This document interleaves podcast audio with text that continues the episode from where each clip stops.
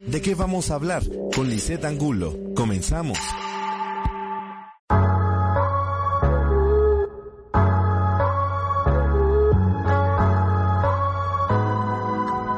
Muy buenas tardes amigos de Estrategia Intelectual. Hoy es programa de ¿De qué vamos a hablar? Y bueno, tenemos un tema un poco, bueno, ya sabían que la, la semana pasada muchos que estuvieron conectados hablamos del bien y el mal con visión de la filosofía. Pues bueno, tuvimos mucha interacción, mucha gente nos preguntó, mucha gente quiso volver a verlo. Y bueno, como ustedes lo pidieron, tenemos aquí de nuevamente a Graciela Palma y volveremos a hablar, ahora vamos a enfocarnos en algunos filósofos, como hablar un poquito como el origen de la ética y de la moral en algunos filósofos y modernos, sí, del, del, del posmodernismo. Y bueno, este, pues bienvenida, Graciela. Gracias, Liz. Hola otra vez.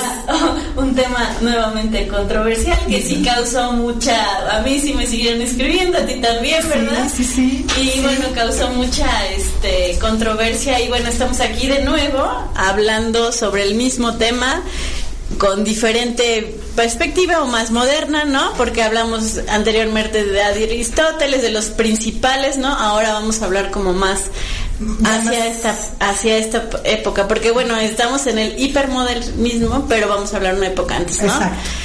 Pues bienvenida, Chela. Gracias. Hola, auditorio. Gracias por escucharnos, por gustar de, de lo que decimos, ¿no? Eh, por acompañar a Liz en su programa. Eh, bueno, antes de que empecemos a meternos a los dos filósofos que vamos a tocar hoy, quiero decir dos cosas. Uno, tú me preguntaste, ¿cuándo surge la ética? ¿Cuándo surge la moral? Y yo empecé con mi todo esto. Eso es en Occidente, uh -huh. ¿cierto? Hablamos desde Occidente. Obviamente Oriente tiene sus visiones claro. de lo bueno, lo malo. Fíjate que yo de Oriente casi no he leído nada. Uh -huh. Voy a empezar a leer, me, uh -huh. como que me doy cuenta de eso últimamente, ¿no? Bueno, ajá soy muy occidental. Uh -huh. Entonces, eh, sí, seguro que es muy interesante todo lo que Oriente dice.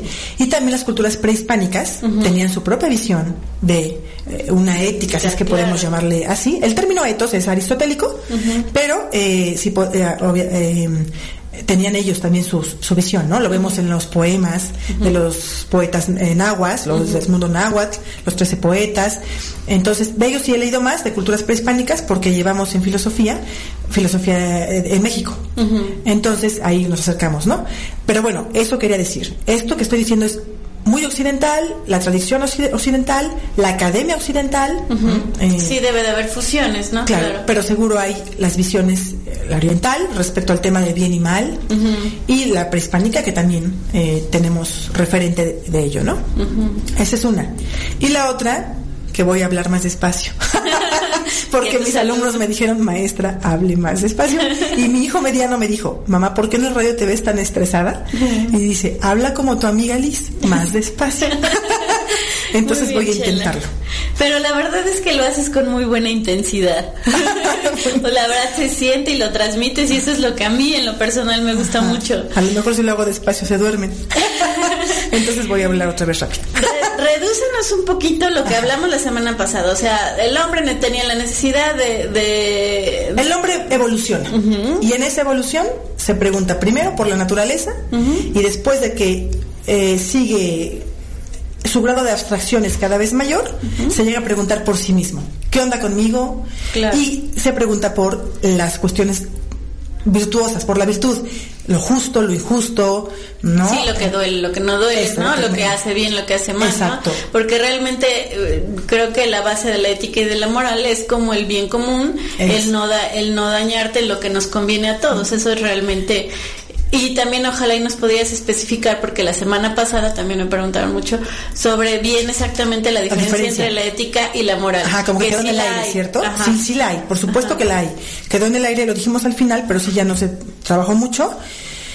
Eh, bien importante, la ética proviene del griego uh -huh. y moral proviene de los del término mors. Uh -huh. Ambos tienen que ver con carácter uh -huh. con lugar para habitar uh -huh. y es como que el lugar para habitar determina mi, mi carácter, ¿no? De alguna manera.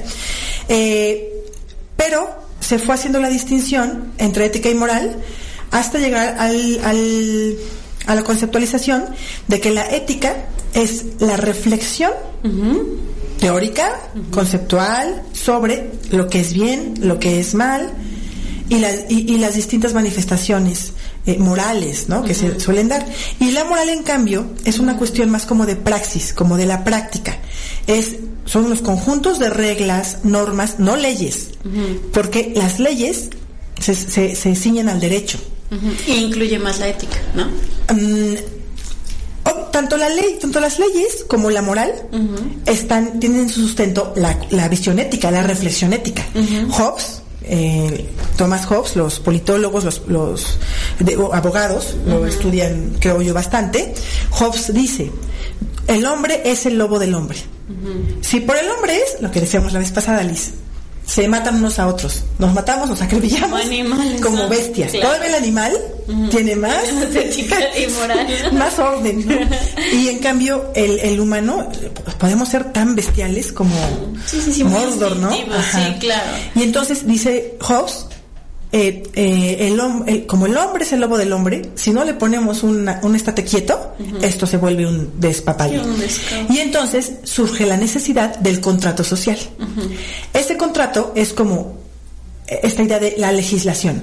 Tú, si matas, te castigo. Si robas, no sé qué. Y entonces uno se controla más por temor a la cárcel, Foucault, aquí viene, que por una decisión de controlarse, ¿no? Eh, un y dominio. También, un dominio de sí, exactamente. Y bueno, podemos hablar ahí de, es otro, uy, hay tanto que decir. Me controlo por miedo a, un Dios, al infierno, me controlo por miedo al castigo, a la cárcel, me controlo por, por miedo al que dirán, a que mi imagen de perfección se vea dañada, me controlo porque, porque sé que es bueno para mí, porque sé que me planifica, porque, e inteligencia emocional. Daniel Goldman, que también maravillosa su obra y sus investigaciones, pero esto ya es siglo XX. Daniel, David, ah, Daniel, ajá, Daniel Goleman. Ajá, Daniel Goldman, Goleman. Eh, ya esto, esto es siglo XX, ¿no? Ya es, eh, hay una evolución en el conocimiento de lo humano. Pero Liz, desde, voy a través Sócrates hasta el, los psiquiatras, eh, este, neurocientíficos, neurólogos, lo que sea hasta hoy seguimos preguntándonos por qué es el hombre, qué es la persona, el tema del aborto. ¿Es persona el feto? ¿Qué es ser persona? ¿Qué es ser humano? Son, preguntas que están ahí, están acá, y además a los humanos nos, nos, nos, no, es que nos dominen, pero son parte importante para nosotros. Insisto, aún el más ateo, el más radical, el más relativista, se pregunta, ¿qué onda conmigo? ¿Qué onda con los otros? ¿Sí? Entonces, raras son las personas que son así como muy eh, relativistas, nihilistas. si, Nietzsche, pocos lo aguantan. Y no era tan pesado como, como pensamientos posteriores o, ideologías posteriores, ¿no? Bueno, entonces, pero bueno, la ética es esa reflexión, una reflexión teórica sobre qué es el hombre, eh, eh, qué es el bien, qué es el mal, cómo convivir, cómo el hombre eh, cubre, cumple con su sentido de vida, tiene que ver también con eso. Y la moral son las distintas manifestaciones ah, que los grupos humanos van elaborando como conjunto de normas, reglas, valores, cosas valiosas, actitudes valiosas para vivir en convivencia o vivir de acuerdo a lo que ellos creen. Bueno, las morales son particulares. Y hay muchos que pensadores que piensan que realmente no es como, como algo impuesto, ¿no? Sino hay, hay personas que muestran una cierta moral sin, sin tener como el concepto, ¿no? Como que viene más allá, como es algo muy, muy interno, muy del ser, ¿no? Sí, pero es, es, cuando es, cuando hablamos de esto interno, muy del ser, es una cuestión ética, Liz. Cuando hablamos de una cuestión de no uses minifalda, cúbrete con una burka, eso es moral porque esos son principios, normas, valores que se enseñaron desde pequeño y que van determinando al individuo. Claro, la gente que hizo estas morales se basa en una reflexión ética y hay quien hace morales muy altruistas, hay quien hace morales más egoístas, hay quien hace morales muy relativistas. Hagan lo que quieran, mientras sean felices, el hedonismo. El placer es el mayor valor. También tiene que ver con eso, ¿no? Hay morales para quien el mayor valor es el bien. Para otros, el placer. para otros lo útil, Bentham, utilitarismo, ¿sí? Entonces se van eh, forjando diferentes visiones de lo que éticamente es, eh, eh, es lo correcto, lo válido, lo deseable. Hay, hablando de mm, la filosofía para niños, le quiero recomiendo un libro. Mm, ah, bueno, ¿La moral influye en la ética? Entonces, la ética influye en la moral. La visión ética de las personas va a determinar la manera en que eh, constituyan su, exactamente su moral. Eh, y claro, mi moral va a yo crecí Graciela con esta moral, eso va a determinar también mi reflexión ética. Yo, por ejemplo, católica, Dios, estos conceptos, por más que leía Nietzsche y Nietzsche dijo, la explicación del, del, judeocristianismo es esta, y dije, tiene toda la razón. dije, yo sigo, eh, no me suelto. O sea, para ti Dios no está muerto. Para mí Dios no ha muerto. Pero en realidad ahí en esa parte de Nietzsche hay que entender muy, muy, porque no es que haya querido decir que Dios estaba muerto, no negó la existencia de eh, Dios. Negó, eh, Nietzsche se refiere a los conceptos. Nietzsche habla, analiza mucho el lenguaje. Y entonces el concepto Dios y todo lo que Dios significa, dice es una falsedad. Es que Nietzsche hace mucha Nietzsche cuestiona la verdad la, verdad, claro, eh, casi todos los filósofos. y algunos dirán si hay verdades absolutas volvemos a lo mismo y él dijo no hay verdades absolutas no hay ni verdad. Todo esto es un engaño es un teatrito que se inventa el hombre para resistir la existencia y de ahí basarías también la ética y la moral porque si no existe nada de eso entonces qué moral o qué ética podríamos tener exacto que fue la pregunta que dejó Nietzsche a la sociedad de su tiempo. Y los posteriores, toda la gente nietzscheana, los que lo seguían, eh, se enloquecieron, ajá, eh, decían nihilismo, este, nada, todo es relativo, este, haga cada quien lo que quiera, ¿no? El que quiera placer, placer, el que quiera. Como te decía hace ratito, si el mismo Jesús dijo que todo era lícito, ¿no? O sea, diciendo que era del judeocristianismo, del, del, del mismo cristianismo, él, él, él mismo observó todo, es más, muchas veces juzgó a los fariseos y dijo, eh, fariseos hipócritas, este, sepulcros blanqueados. O sea, debe de haber algo mal en ese sistema. ¿Estás de acuerdo? Lo que pasa es que es muy juzgado. ¿Estás de acuerdo en que ningún sistema humano es perfecto? No, estoy Porque completamente convencida. Vamos con Nietzsche. Eh, hombre, ese era un hombre, era un hombre brillante, pero también muy atormentado. Los filósofos, no sé, ni los filósofos ni los científicos, aunque el científico busca rigor y objetividad, no logran zafarse del todo de su yo, ¿no es cierto? Porque somos humanos. Claro, el científico debe buscarlo con mucho más eh, rigor, ¿no? Pero el artista, el filósofo, los, científicos sociales, van a buscar, van a mirar hacia donde su experiencia de vida les, les hace mirar.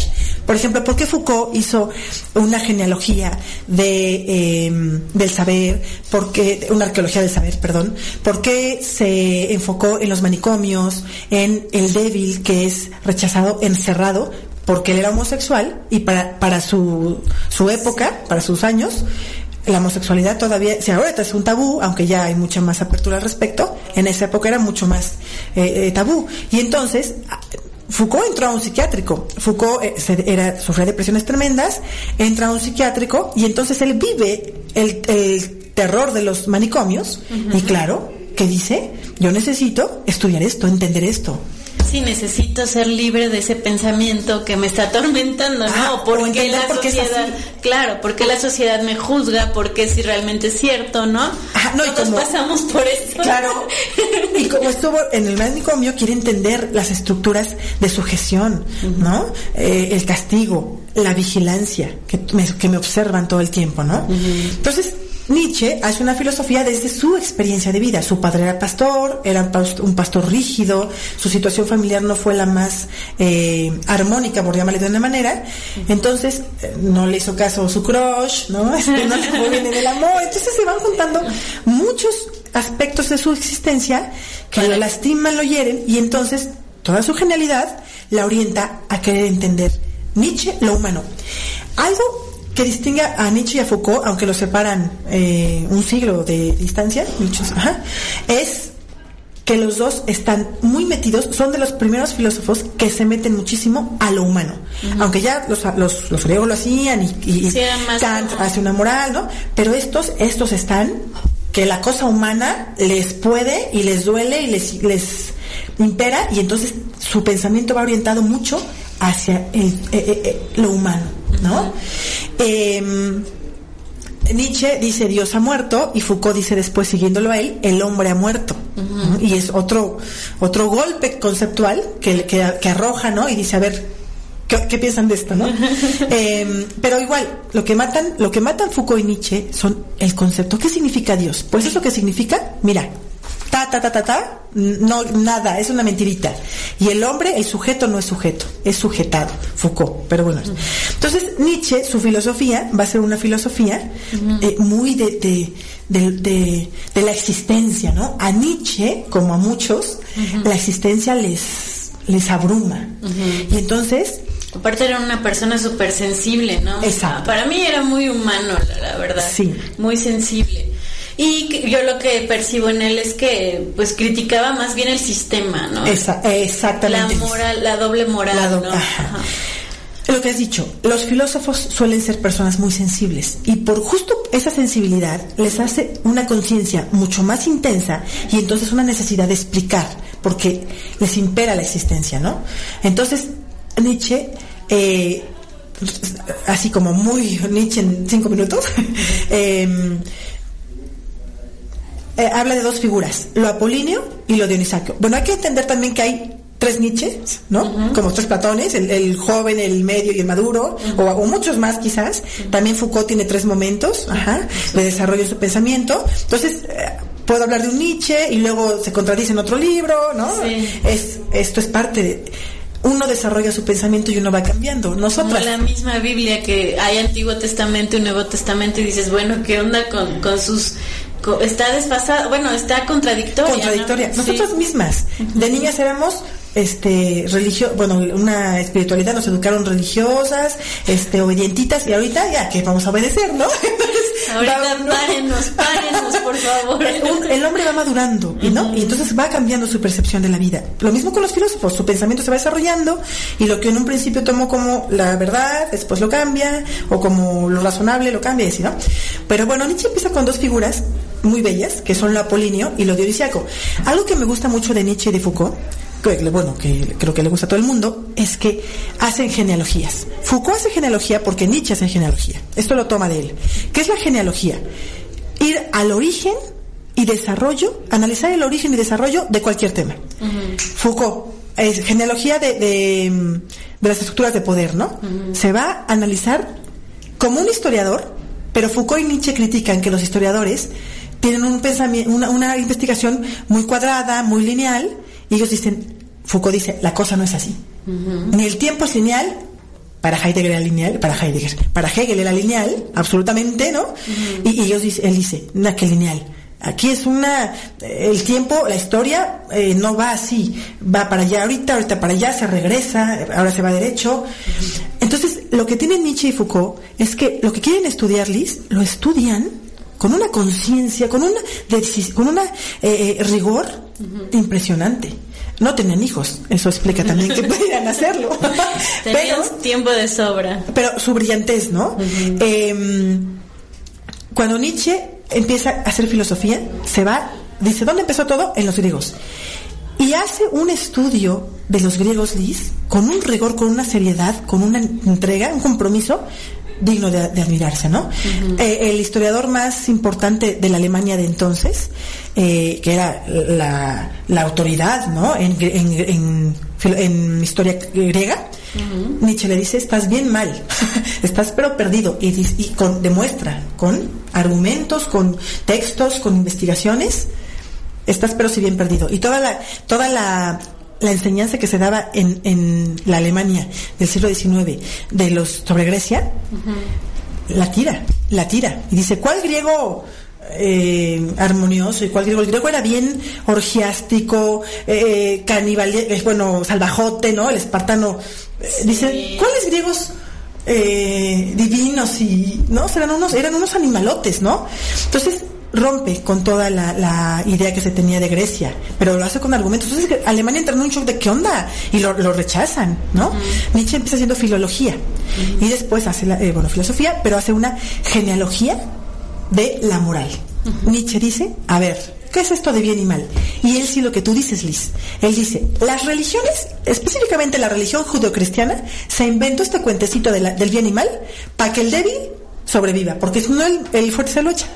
Ese es, para Nietzsche ese es el, el- el origen. Dice, está el imperio egipcio, los fuertes, los poderosos, los inteligentes, los chipocludos. Y están los israelitas, debilitos, sin rey, todos, este, buenos para nada, diría Nietzsche. Y entonces se los echan, ¿no? Se los escabechan los egipcios, los matan. El esclavo, el esclavo es un ma- lápiz en las manos del, del amo, ¿no? Sí. Si ya no me sirve, lo rompo y lo tiro. Así era el esclavo, su vida no valía nada. Por eso se inventaron. Bueno, hay indicios de Moisés, ¿no? Por eso. O, o qué. Entonces, Ya me vas a tirar también. Aquí es cuando Liz se vuelve atea. No les- Aquí es cuando digo, ¿qué onda entonces? Y entonces dice Nietzsche, lo- los sacerdotes de los ancianos del pueblo de Israel, que son gente inteligente, dice, sí, sí, sí, son listos, ¿no? No hay inteligencia que se requiere, pero son listones y son listos, dicen, nos van a seguir acribillando y se va a acabar el pueblo de Israel. Entonces necesitamos inventarnos algo que sea muy efectivo para que el, el- el fuerte ya no nos esté dando en la torre. Y entonces dice, se inventa la moral. Nietzsche sí dice, la moral se la inventó eh, eh, eh, la- Sí, el yo- judio-cristianismo, ¿no? Yo El judio-cristianismo. pienso que la moral es El judío- más, el judaísmo. más religiosa. Por, e- por eso. Claro, entonces dice, ¿qué tengo? ¿Cuáles son los valores del fuerte? Liz, ¿cuáles son los valores del fuerte? Pues dominar, ¿no? Sí, ¿Cuáles son las, no valores, las virtudes, am, los, las- los atributos, las características del fuerte? Pues, inteligencia, dominio, poder. salud, vigor, Sí. eh, cuerpo, Dinero, ¿sí? ¿no? dinero, sí, sí, sí, sí, sí, dinero. O sea, el, el fuerte lo tiene todo. Y el débil, pues es débil, flaquito, enfermizo, no es muy inteligente. Dice Nietzsche, en la naturaleza, el venado, el, el ciervo débil, el león se lo escabecha. El humano, dice Nietzsche, es la única especie que procura, que cuida a una estirpe de batracios, decrépitos, dolientes por necesidad. O sea, nosotros somos eso. ¿no? Por ejemplo, yo soy miope, asmática y mis hijos nacieron por cesárea. Yo nací por cesárea. Para Nietzsche yo tendría que haber eh, muerto, no tendría que haber nacido, porque soy una absoluta débil. Ajá, no hay nada en mí que sea voluntad de, vi- de vivir. Soy una debilucha, no, no soy fuerte, no soy eh, eh, apta para la vida. y el cambio el fuerte, ese sobrevive. Y el que, y el que no es fuerte, pues ni modo, que se muera, tiene que morirse. y, y mira, Como el, como la, la idea del superhombre, ¿no? Exactamente. La selección natural hace eso. En la naturaleza solo sobreviven los individuos más aptos. Con la humanidad, con la ciencia, el desarrollo de la ciencia, de la razón, Nietzsche, dice Nietzsche, la razón y, y Sócrates son una bola de buenos para nada porque estos le dieron la torre a todo. Y esta cosa de procurar a los débiles, ay, hay que curar al enfermo, hay que operarlo para que no se muera, es lo peor que hay. Porque entonces tenemos un ejército de gente De débil, inútiles. inútiles, buenos para Claro. nada. Y, y, y fíjate, Liz, o sea, soy, es real. exactamente. Lo peor de todo es que es real. Fuerte. Y dice uno, ay Dios mío, qué cosa tan fea. Pero simplemente ve la sobrepoblación, el desequilibrio ecológico. Ningún animal entra en desequilibrio ecológico. Hay un- una cantidad de leones, de leonas, de hienas equilibrada. Hasta que llegamos a meter mano y domesticamos al perro, al gato, y hay sobrepoblación de perros y gatos. Y bueno, ¿de qué decir de los humanos? Somos un montón. ¿Te fijas? Si fuera la cosa natural, no habríamos Habría tantos, no, habría muy poca gente y Claro. como muy parecido a la naturaleza y todo muy natural y menos artificial, pero, pero, Sí, interviene nosotros nos- vamos a perder, ¿no? y, y tiene razón lo que dice Nietzsche, pero naturalmente hablando. Y hace ocho días dijimos, somos también cultura. Ese es el asunto eh, delicado, dramático, Liz, con nosotros. Sí, tiene razón el Nietzsche, ¿no? Cuando dice, este, rompemos el equilibrio y estamos cuidando a los débiles, procurando a los débiles, y hay ahora más débiles que fuertes. Sí tiene razón, pero no solo, no somos solo naturaleza, somos cultura.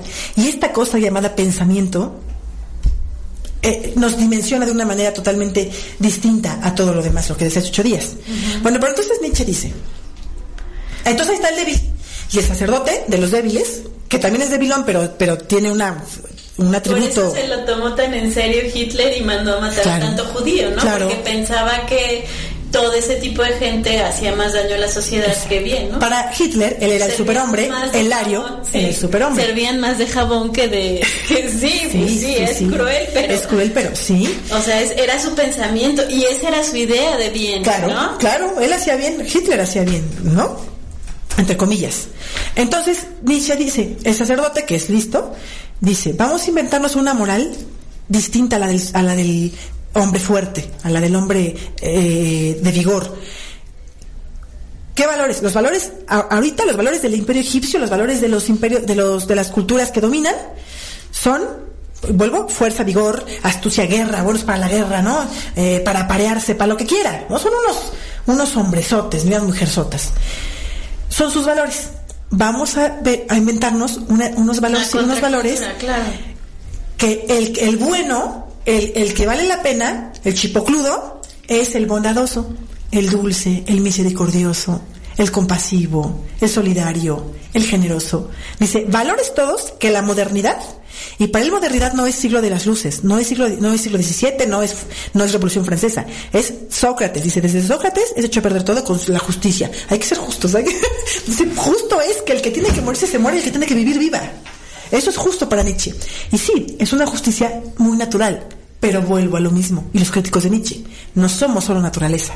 Somos también pensamiento, Liz. Es que esa es la cosa dramática. Porque el pensamiento nos hace. Pero es tan, diverso y tan complejo. Eso. El pensamiento nos hace supremos y a la vez tan, nefastos. Nos pone encima de todo lo creado y abajo de todo lo creado, ¿no? Es una. E, esa es la preocupación de la filosofía cómo lograr individuos sabios, sabios. Y Nietzsche, Nietzsche se pregunta eso, ¿eh? Bueno, a ver, entonces le, dice, este, ah, dice, entonces vamos a, vamos a inventarnos, vamos a inventarnos esos valores y vamos a decir que hay un Dios, que hay un ser supremo, que es bondadoso, misericordioso, amoroso y que es debemos ser como él para ser felices en, en la tierra más allá y todo empieza toda esta este, esta mm, eh, construcción. Sí, este adoctrinamiento para, ¿no? Para el control también, ¿no? Y para lo que sigue, ¿no? Vamos a salir a corte comercial y nos quedamos con esa parte de la creación del bien por dominio, por el débil para salvarse, se inventa sus valorcitos, dice Nietzsche, de compasión, amor. Y nos pasa a Regresamos después del corte, estamos en estrategia intelectual. ¿De qué vamos a hablar? Y hoy estamos hablando del bien y el mal. Por favor, alguna pregunta. Regresando, leemos las preguntas. Les recuerdo el teléfono de cabina es 22 15 17 20 32. Por favor, pregunten. Gracias, regresamos.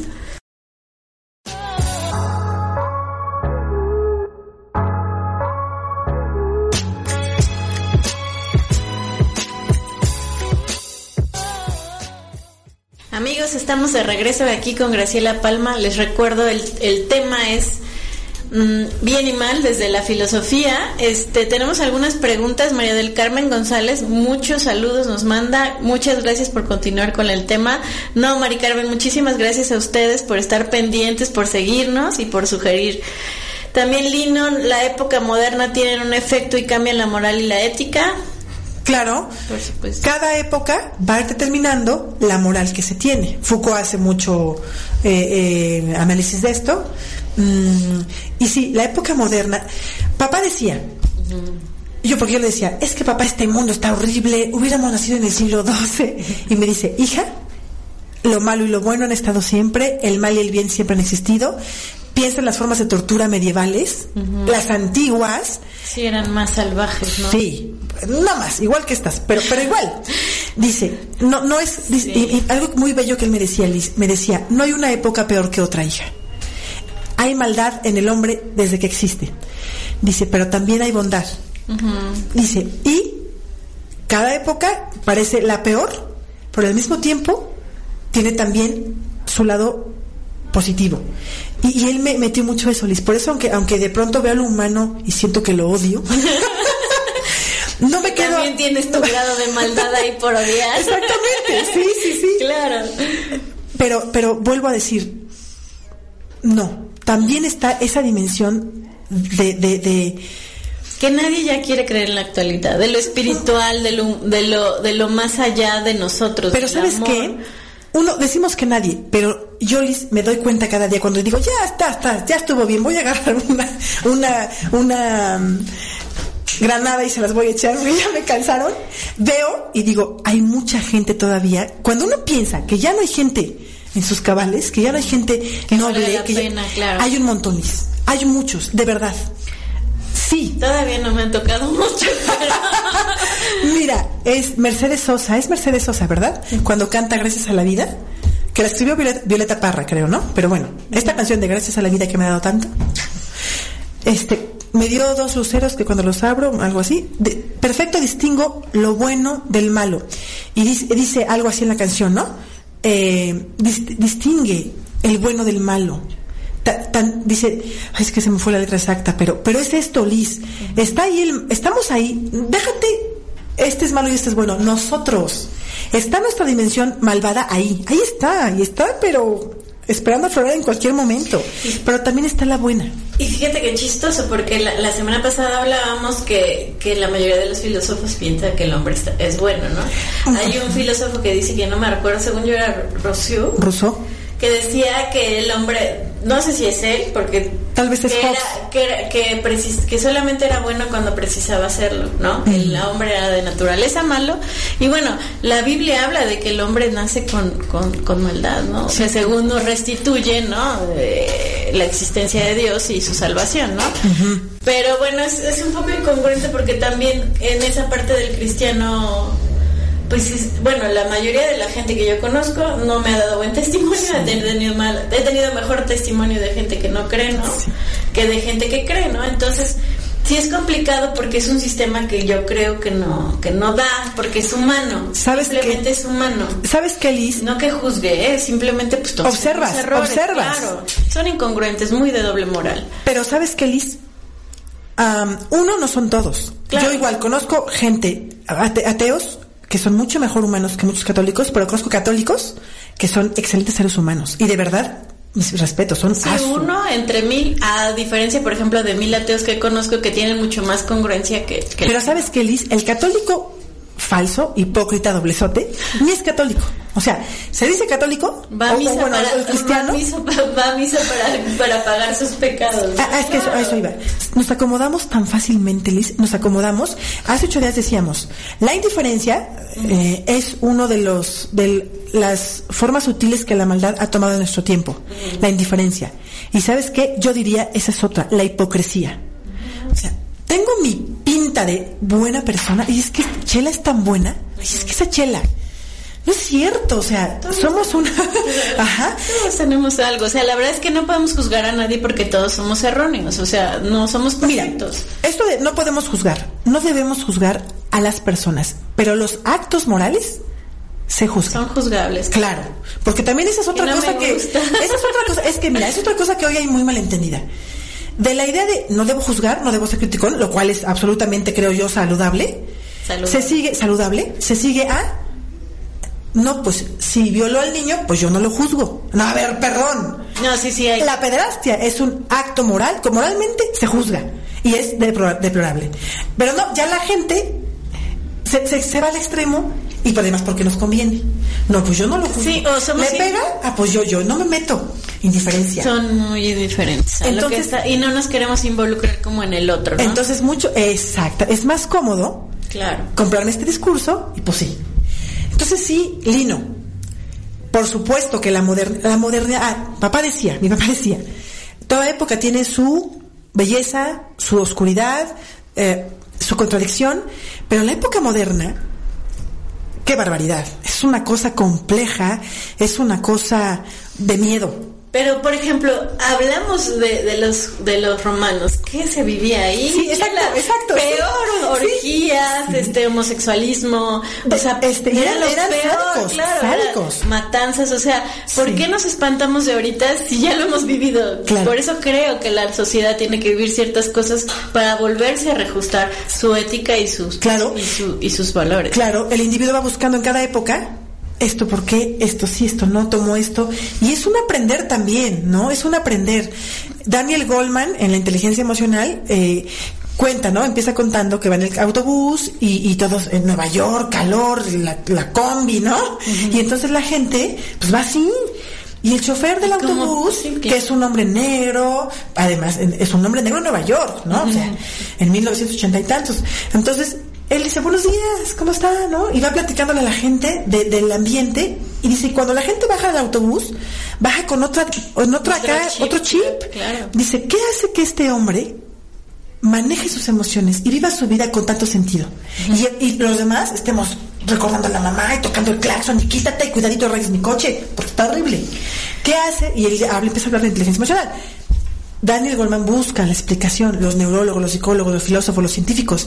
El hombre está en constante búsqueda de entenderse y ser más integral, más íntegro, más pleno. Por cierto que hay un libro de él que me gusta. Lo que pasa es que también él habla mucho del inconsciente, el inconsciente todavía Sí, porque está comprobado. sí, y es psico- Eh, es psicólogo y además además, ¿no? entra, no, él es neurólogo. Bueno, neurólogo. Neurólogo, neurólogo y, y psiquiatra. Algo así, bueno. pero bueno, está un poco ahí por el inconsciente que todavía no es algo que se dé muy sustentado, entonces también es muy criticado. Pero bueno, ya nos vamos otra vez a otro tema. Y dice Carlos Benegor, dice, ¿Qué tanto cree que ética y moral influyen en otorgar civilización a una sociedad? Sí, mucho. ¿Y qué tanto cree que la civilización actual se ha perdido por la flexibilidad de la ética y la moral actual? Primera pregunta.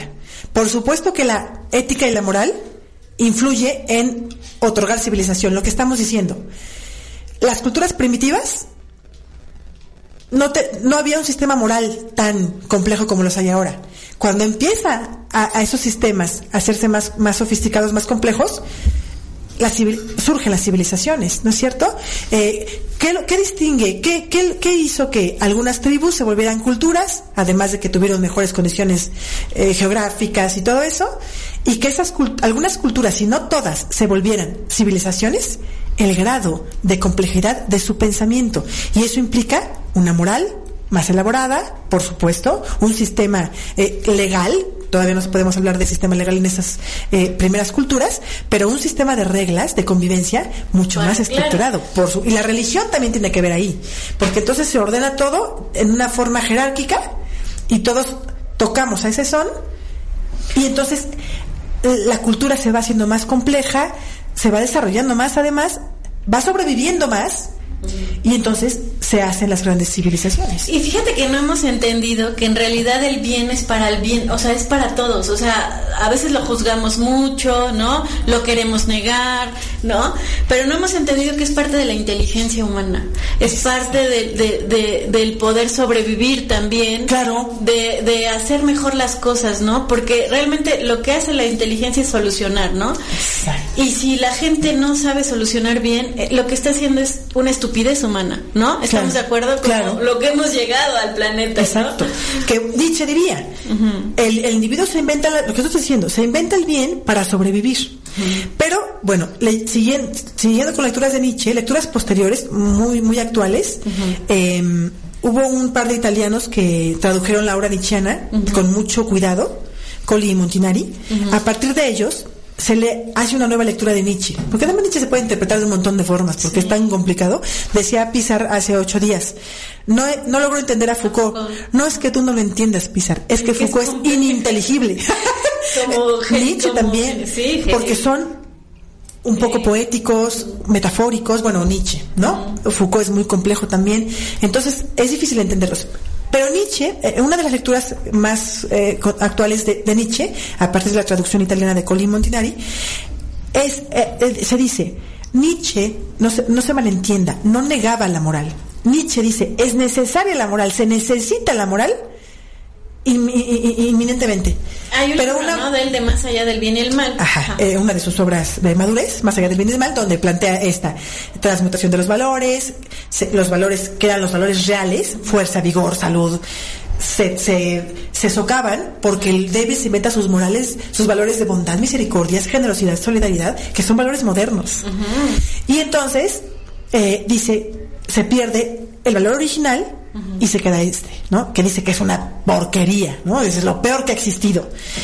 Pero esta lectura que te digo, que se hace más actual de Nietzsche, a partir de que Nietzsche dice esto, la gente dice, sí, sí, que no haya moral, todos contra todos, ¿no? Vamos a... a-. Generó muchas cosas. Generó claro. Tenemos que ser responsables también. Entonces, hace, se hace una nueva interpretación de Nietzsche y dicen, y, y- y se dice, no, ojo, no lean mal, no nomás lean ahí por encima. Sí, no niegan la moral. Si leemos sus obras, sus conceptos de voluntad de vivir, ¿qué es la voluntad de vivir? Es una apuesta por la vida. Y entonces lo que Nietzsche exige es un humano más humano. Tiene una obra humano demasiado humano, donde critica, sigue criticando y despotricando contra lo humano, porque está enojado. Estaba dice, enojado con "Maldito la religión, odiaba a los cristianos, o sea, Esa- ¿sí? quién sabe qué le hizo su papá, también Sí, entiende, sí. quién sabe qué hizo el pastorcito. ¿no? Sí. Y entonces, pero, pero dice, pero no niega una moral. Niega la moral del débil. Pero no niega una moral. Dice, Nietzsche apunta a una moral más elevada, a una moral más auténtica, más real, más chipocluda, ¿no? y, y es eso, Liz. Entonces, dice, eh, ¿Qué tanto cree que la civilización actual se ha perdido por la flexibilidad de la ética y moral actual? Sí, yo creo, soy conservadora, aunque trato de no ser cerrada, pero no puedo negar mi, mi herencia, mi formación. Vivimos, y eso a mí me, me- me puede mucho, una relajación de la moral impresionante. Explíquenos impre- eso, explíquenos eso, porque se puede oír muy mochilón.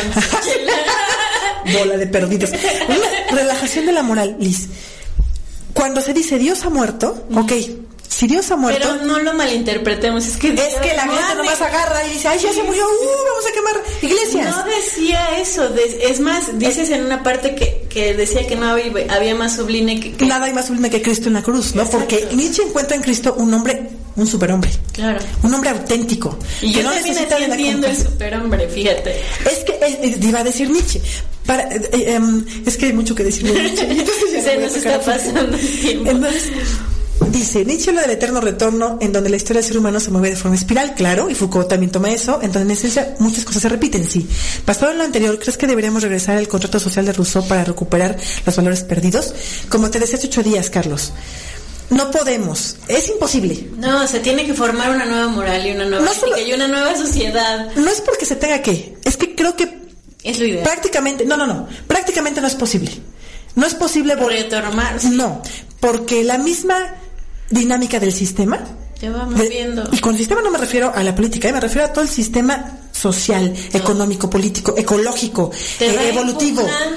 Claro, eh, Niklas Luhmann, otro filósofo, habla de la teoría de sistemas, que los sistemas son autopoyéticos, se gestionan, ya, ya el individuo ni lo necesitan, ya el individuo, nosotros creemos que hacemos, que decidimos, dicen, no es cierto. Nosotros sí, claro. ya estamos como las células, unas se mueren, unas viven, ya hay una cosa bien estructurada y no depende de nadie, no claro. depende de nadie. Yo también creo eso. Entonces, sí, pero bueno, yo creo en un sentido eso, pero no. Y ese también es el problema del ser humano, que se resiste al cambio, que sigue queriendo mantener cosas que son no ya no es Ah, al sí, mismo sí, sí, sí. tiempo. Pero ojo, porque yo soy conservadora y voy a defender esto con guapa y espada. Eso, resistencia al cambio. Resiste. Es Heráclito. falta de inteligencia. No. Sí, es no. falta de Bueno, inteligencia. tal vez de inteligencia, pero no de sabiduría. Ojo. Sí, sí, sí, sí. Puede ser. Obviamente, no, no, no. Debo, debo entender que las cosas cambian. La frase más famosísima de la antigüedad, diría yo, Heráclito. No puedo bañarme dos veces en el mismo río. Hay solo una cosa que permanece, el cambio. Sí. Y debo estar abierto al cambio. Pero, eh, pero ahí voy, Liz. Ah, pues como todo cambia, ahora yo digo, Ah, eso. sí, claro, claro. Que, que este, Que pues, matar es bueno, Exactamente, claro, vamos sí, a matar monjas. Pero porque viejas de cosas, o sea, no. es falta de inteligencia. Claro. ¿Cómo va a ser bueno matar? O sea, no, digo, no sé, a lo mejor algún perdido malo, algún criminal como ahora lo est- oye, ahora lo están haciendo. No, y gente religiosa, ¿no? El musulmán, el musulmán fundamentalista, pues que es su principio matar, ¿no? Entonces, Mejor no, nos vayan a venir a ver. Eh, em, No voy a decir nada sobre eso. es, es muy complicado, es muy, es que el individuo es una cosa, pero vuelvo a lo mismo. Mercedes Sosa, distingo el bu- cuando miro el lejos, dice la canción, cuando miro el, el bueno, cuando miro el bueno tan lejos del malo. Ahí está Hitler Con su con su holocausto y ahí está Mozart, Picasso, Teresa de Calcuta, ¿qué dices? ¡Wow! Oye, ¿y Hitler también, era, también era de... ¿Su madre era judía o eso es un mito? Todavía no se sabe bien, ¿no? Investigado La verdad no, no... Leí alguna biografía, pero como... Pero creo que todavía no, es algo muy certero que, que era. Ajá, la verdad no. Seguro que sí tiene... Bueno, quién sabe. Debe hay, que investigar alguna, hay que debe de tener también alguna mala, mala experiencia. Seguro, seguro. Bueno, pero entonces sí, la civilización actual se ha perdido por la flexibilidad de la ética y la moral actual. Sí creo que vivimos una moral relajada. ¿A qué me refiero? A esto. Ah, pues como Dios ha muerto, todo está permitido. No, ah, eso. No hay absolutos. Todo es relativo. Eso mismo. Todo es relativo. ¿Puedo decir aquí una cosa fuerte? No.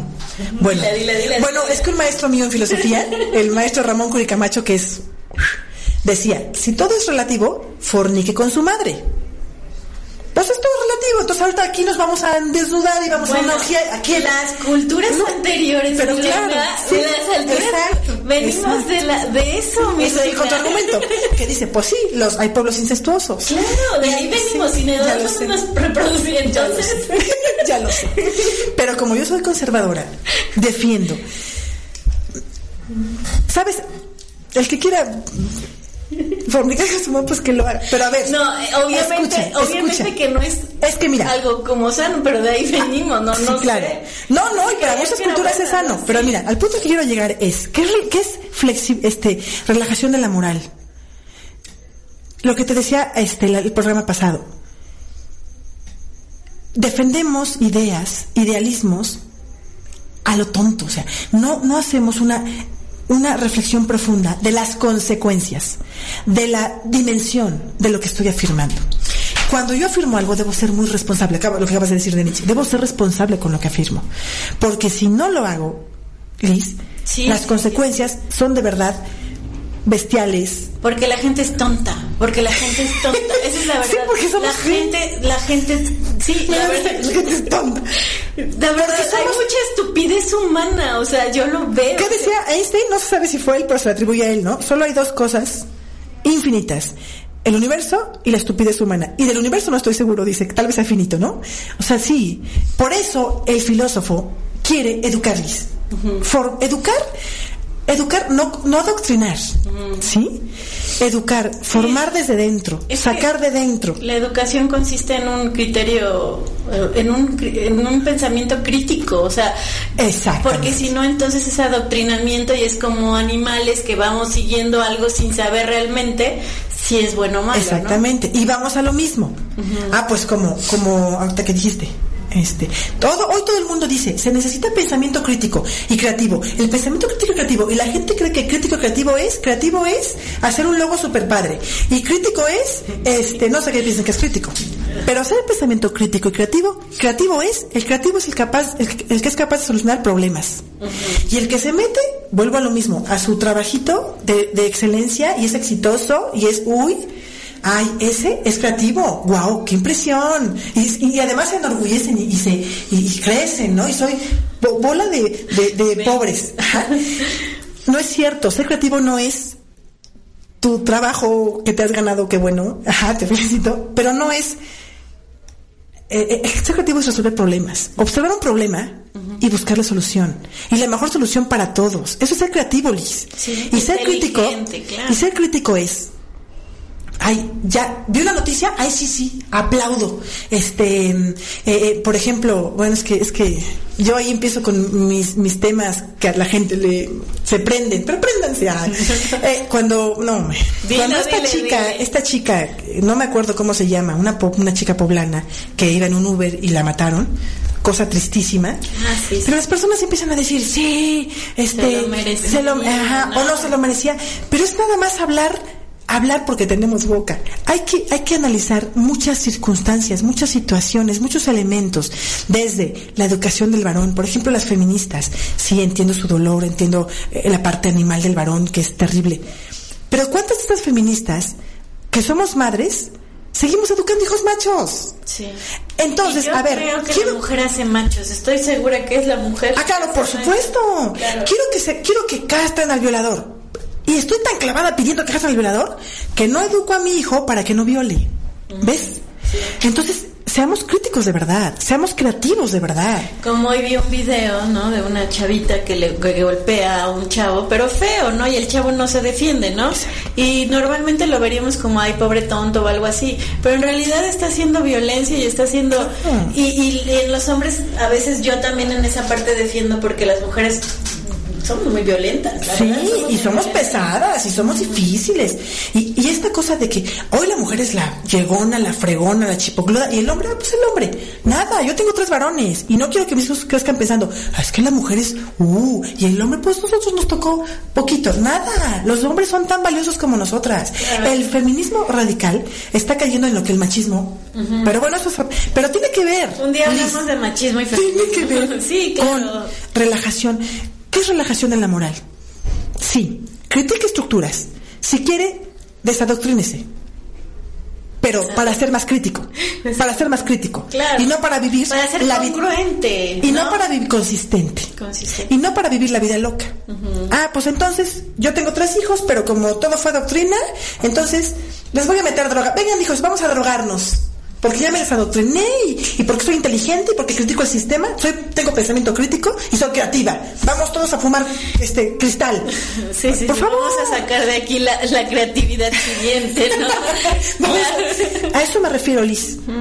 Con relajación de la moral. Y te voy a decir una cosa, creo que estamos en un tiempo peligroso donde todavía no se ha experimentado realmente lo- la consecuencia de todo este pensamiento tan liberal. O sea, todavía no podemos decir si fue bueno o malo, ¿no? Obviamente de la libertad pueden salir muchísimas cosas, ¿no? De, de ese relativismo, de esa, de esa, de ese, ¿cómo se diría? Alivianado que estamos viviendo. Libertinaje, Mm, Bueno, no digamos de esa relajación. Relajación. Así me decía mi, ab- mi, ab- mi bisabuela, así nos educaron. Mi mamá me y a veces nos, nos arraigamos un poco a eso y, nos, y no dejamos como, per- no le permitimos, somos difíciles para, Sí. para lo nuevo, ¿no? Mi mamá me decía, cuando salí del convento, no aprendiste nada con las monjas, saliste peor, libertina. sí, sí, no, pero no libertinaje, relajación, Liz. Indiferencia. Indiferencia, relajación, hipocresía. sí. Ver, Dice, vamos. mira, eso porque es mi esposo en el Facebook de mi hijo. Relativismo moral, el egoísmo ético, pero también la incapacidad para estructurar, sí, lo que estás diciendo, alguna fundamentación consistente y sólida respecto de qué creencias, valores y principios determinan nuestro pensamiento y conducta en relación con el bien. Esa relajación de la moral es cómo colocar cuestiones de ética solo a nivel de opinión, ahí, como un mero asunto de perspectiva sin reflexión crítica. Esa es la Ahí hay otra. Bueno, pero ese es un, este, uno de los problemas de la ética es el relativismo. Esa es la otra, Liz. Yo me acuerdo que tú lo, dijiste y yo te dije, Liz, eso no, y tú luego, luego captaste, porque eres. Me dijiste, decías, ves, dice la gente hoy, toda opinión es válida. No joder, mis polainas, ¿cómo toda opinión va a ser válida? Entonces, vuelvo a lo mismo. Si yo opino que las, que las señoras que cuidan su cuerpo, como yo no lo cuido, que desaparezcan, pues me las escabecho a todas. Eh, porque yo opino. A ver, no, no, señora. Yo no creo A lo que- mejor le pega que esté guapa eh, porque hace ejercicio y usted no, pero pues opinión, fundamentela. Sí, Ah, claro. ¿Ibas a decir algo? No, yo creo que yo creo que eso sí no puede ser válido, pero pero sí es valioso, si lo pudiéramos llamar el atrevimiento, Claro, ¿no? toda opinión es, valio- es valiosa, Sí. respetable, digna de ser escuchada, y respetada. De- pero de ser- para eso creo que es el pensamiento crítico. pero válida, Para no, no, verles. no, válida, cuidado. Sí, claro. To- todo es válido, no, no, cuidado. El caos, reina el caos. Porque entonces tenemos cada quien nuestra visión de mundo y no nos sujetamos a un contrato social. Claro, hay, hay filósofos y hay gente que lo dice, no, pues vivamos sin contrato. Yo digo a todas esas personas, bueno, a ver, vamos a vivir sin contrato. Es que hay gente que podría Es vivir sin inconsistente. contrato. ¿Crees? Yo sí. Vean la película El Señor de las Moscas. el señor de las El Señor de las Moscas. Llegan unos chamaquitos, naufragan con su maestro, puro niño, de entre 16 y 8 años. El maestro es el único adulto, naufragan, se quedan en la isla, el maestro está enfermísimo, no puede ni hablar, está en entre vida y la muerte. No hay reglas, no hay moral, no hay ética, es un mundo nuevo, no hay adultos. ¡Uh, vida libre!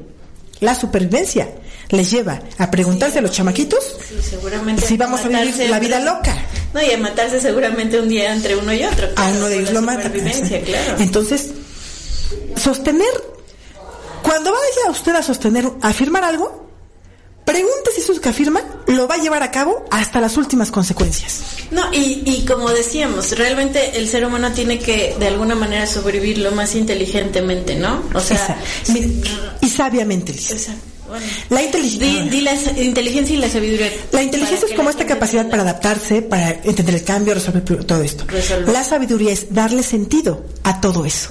No nada más lo hago, no nada más soy hábil. Mucho a través de la vivencia. La sabiduría viene a través de la vivencia, desgraciadamente, ¿no? Sí. Tenemos a lo mejor que vivir todo esto para, como dices, formar una nueva sociedad, nuevas reglas, nuevas que si me funciona o que no me funciona, pero eso lo vamos a, a, ver a través del, del, tiempo y desgraciadamente muchas veces aprendemos a través del error, ¿no? Así es. Así es. Algo que quieras finalizar ya con el tema. Que, eh, sí, ya dejamos a Foucault otra vez. Pizar, te vamos a invitar a un café para ir a hablar de Foucault los tres. Em, vi apenas, yo siempre, cuando hablo de bien, digo, a lo mejor yo soy retrógrada, me lo pregunto, soy conservadora, soy mochilona. Entonces, me, me pregunto, a lo mejor soy necia, ¿no? Vamos a vivir la vida loca. Pero justo vi una película. Es que ese es el problema de pensar que eso es, o sea, de bien y mal. El sábado vi una película en Netflix, véanla. El libro de Henry, con Naomi Watts. Buena película, sencilla, pero buena, bien, bien hecha, el guion bien. Y dice, comienza diciendo, el niño, el protagonista. Bueno, ella es la protagonista, pero el protagonista. La gente es decente generalmente. Digo generalmente porque todos sabemos que hay gente canalla, ¿no? Y pasa un chamaquito haciéndole bullying a otro. Pero siempre hay gente que sale a ayudar, ¿no? Al que es bulleado o esto. De vez en cuando la gente me sorprende, porque es más amable de lo que se podía esperar. Y de nuevo a veces no, porque es más mensa de lo que podríamos esperar. Y dice, es el problema, ¿cómo no caer en eso? Todos podemos hablar de dejar nuestra huella en el mundo, pero al final no es solo un consuelo para soportar la existencia, nuestro legado son los que están en nuestras vidas y lo que podemos dejarles. Lo único que sabemos es que estamos aquí. Hagamos lo mejor que podamos mientras estemos aquí. Entonces digo, los cineastas, los artistas, los pintores, muchos han hablado del bien y de esa búsqueda, así que no estamos tan perdidas, Liz. Independientemente de Dios, mire, es altamente probable que Dios no exista, altísimamente probable, pero lógicamente hay una probabilidad, por pequeña. Yo decido apostar por esa probabilidad, a lo mejor estoy mal, pero decido, para mí Cristo es un superhombre, es un megamodelo y trato de imitarlo en mi pequeña posibilidad. Tengo derecho a eso. Y si eso no me hace hacer mal, pues qué bueno. No, y además que entendamos algo muy importante que yo quiero dejar aquí plasmado. Como dice Chela, independientemente del bien o el mal, hay ejemplos de grandes hombres, ¿no? Uno de ellos para mí que admiro, ¿no? Es, es Jesucristo, ¿no? Sí, si existió y era así como dicen, wow. exacto, hay mucha sabiduría dejada como desde antes, como para tomarla, ¿no? Y para vivir mejor. Y además si, si examinan a Jesucristo, nada que ver con la religión, nada que ver con la mochiles. Incluso a mí se me hace un hombre osado, rebelde de alguna manera, fuerte para sus tiempos. O sea, realmente hay mucho que aprenderle. Y yo como lo decía lo decía él, decía, todo te es lícito. Él mismo lo dijo, todo te es lícito.